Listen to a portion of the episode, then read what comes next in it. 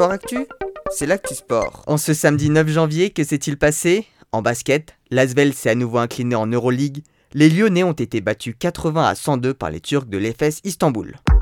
En football, le Bayern de Munich a été battu 3 buts à 2 par le Borussia Mgladbach. Ce soir, le Red Bull Leipzig affronte le Borussia Dortmund et peut prendre la tête en cas de victoire. En ski alpin, nouvelle victoire d'Alexis Pinturo sur la piste suisse d'Adelboden. Il s'est aujourd'hui imposé sur la descente avec une nouvelle fois plus d'une seconde d'avance sur le reste de ses concurrents. En ski acrobatique, très belle performance française. Tesla 2 et Antoine Adelis sont tous deux arrivés deuxième de l'étape de Coupe du Monde de Big Air à Kreisberg en Autriche. Et en biathlon, la Norvège a encore une fois dominé les courses à l'occasion des poursuites masculines et féminines d'Oberhof en Allemagne. Triplé masculin chez les hommes avec la victoire de Stola Homme Laegrid devant Johannes Dalle et Tarjebø. Chez les femmes, doublé féminin avec la victoire de Thierry Lecoff devant Marthe Holzbu Reuseland. Côté français, Fabien Claude s'est classé 4 et Anaïs Chevalier 5 Journée de repos sur le Dakar, j'en profite donc pour faire un point sur les classements généraux.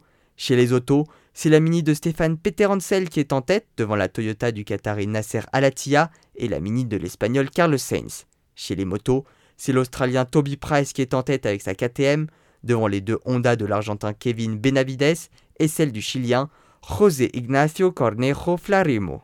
Enfin, chez les camions, le constructeur russe Kamaz domine la course en occupant les trois premières places du classement.